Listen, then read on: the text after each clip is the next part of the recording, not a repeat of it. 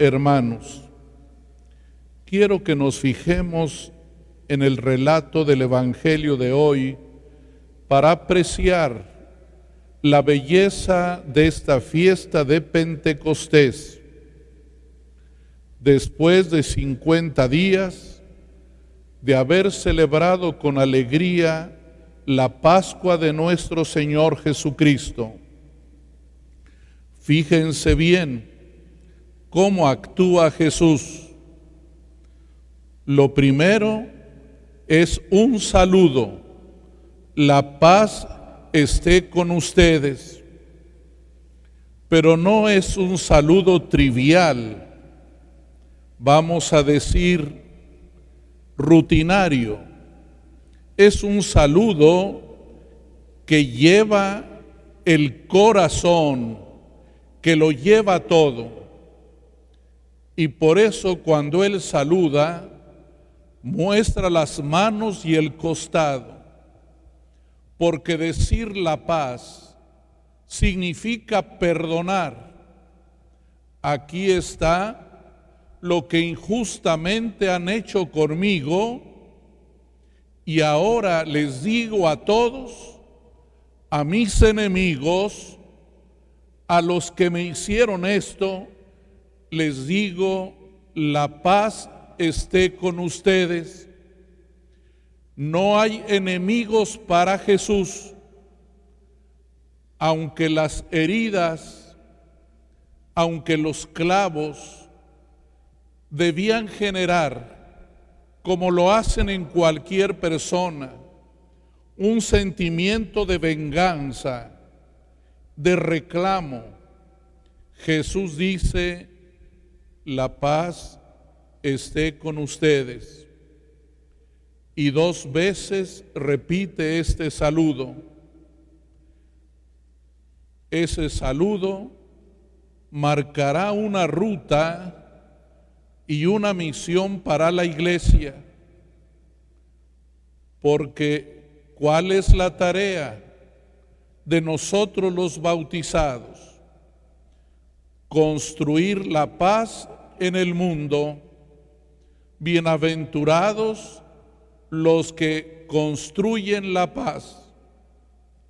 Ese saludo marca un rumbo.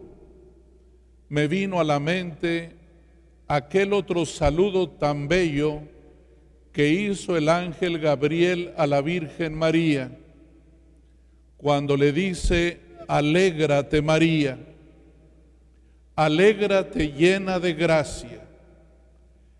Ese alégrate le marca un camino a María y con ella también a la iglesia.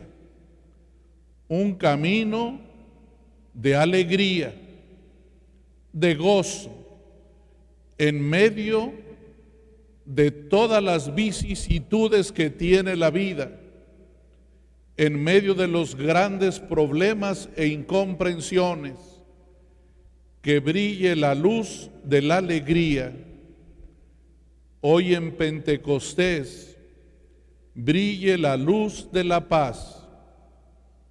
Cristo saluda y propone una misión. Así como el Padre me envió, así los envío yo a ustedes.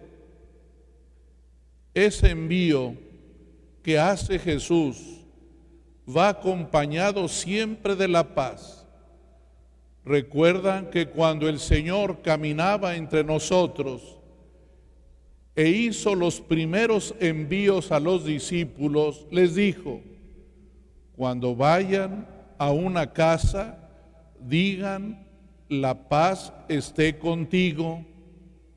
Siempre es sembrar la paz.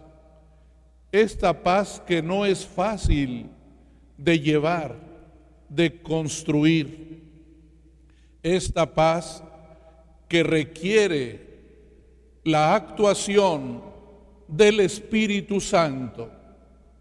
Por eso el Señor, después de decirle, los envío yo, sopla sobre ellos y les encarga algo bien importante. Fijémonos sopla sobre ellos. Ya en el inicio de la humanidad, Dios había soplado en las narices de Adán y allí comenzó la vida. Cristo también sopla sobre sus discípulos, sobre la iglesia, sobre nosotros. Nos da vida. Ha querido el Señor que el Espíritu asumiera este nombre, porque eso quiere decir espíritu, soplo, aire, viento, neuma. Cristo sopla y nos pide regalar ese soplo de vida. Reciban al Espíritu Santo. Después de esa invitación a recibir al Espíritu, Cristo encomienda a la iglesia una tarea delicadísima, perdonar. A los que ustedes perdonen quedarán perdonados. A los que no les perdonen quedarán sin perdonar. Parecen palabras durísimas, pero hermanas y hermanos, cuidado para entender esta misión. El perdón no queda a discreción del apóstol, no queda al gusto del pastor, no es fruto de un capricho. Tú me caes bien, te perdono, tú no me caes bien, no te perdono. No es así.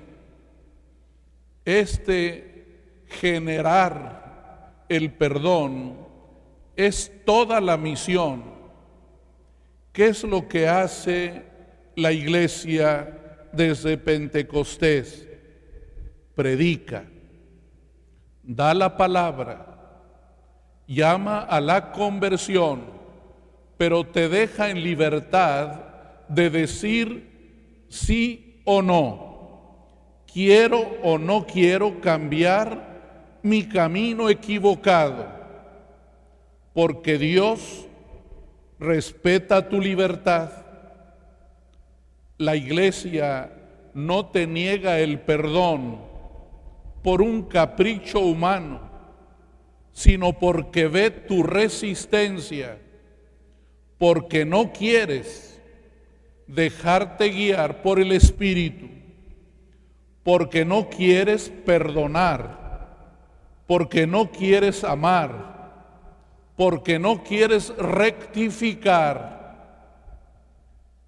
Cuando uno se hace contumaz, cuando uno es terco en sus comportamientos, que no haya nada ni nadie que te mueva, es imposible que Dios pueda actuar. Es imposible que el Espíritu Santo pueda transformar, pueda iluminar, pueda corregir. Qué delicado